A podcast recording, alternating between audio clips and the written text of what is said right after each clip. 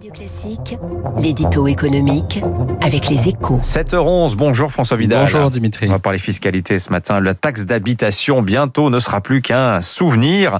Après avoir été réduite à zéro en trois ans pour 80% des ménages, elle va commencer à diminuer en fin de semaine pour les 20% les plus aisés et doit disparaître donc en 2023. Date à marquer d'une pierre blanche, François. hein. Ah oui Dimitri, hein, c'est sûr. Au, au pays de l'impôt roi, ce n'est pas tous les jours qu'on enterre un prélèvement obligatoire. C'est même un événement plus rare qu'on ne le croit, hein, car même quand un gouvernement parvient de haute lutte à obtenir la fin d'un impôt ou d'une taxe, en général, on le voit réapparaître sous une autre forme pour tout ou partie.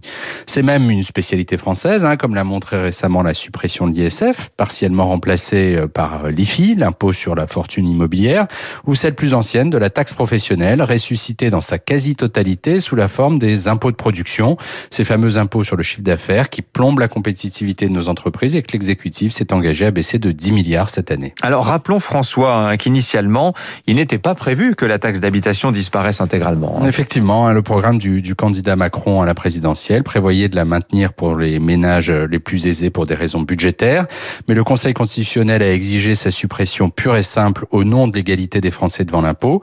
Une chance pour les contribuables concernés, d'autant que ce genre de geste fiscal n'est pas prêt de se reproduire, car si le gouvernement a promis de ne pas augmenter les impôts à court terme en dépit de l'envolée des dépenses et du déficit provoqué par la crise du Covid, on ne le voit pas, à l'inverse, consentir de nouveaux gestes fiscaux aux ménages tant que les finances publiques n'auront pas retrouvé un semblant d'équilibre, ce qui risque malheureusement de ne pas arriver avant longtemps. Vous avez sans doute raison sur ce point, mon cher François. Merci à vous.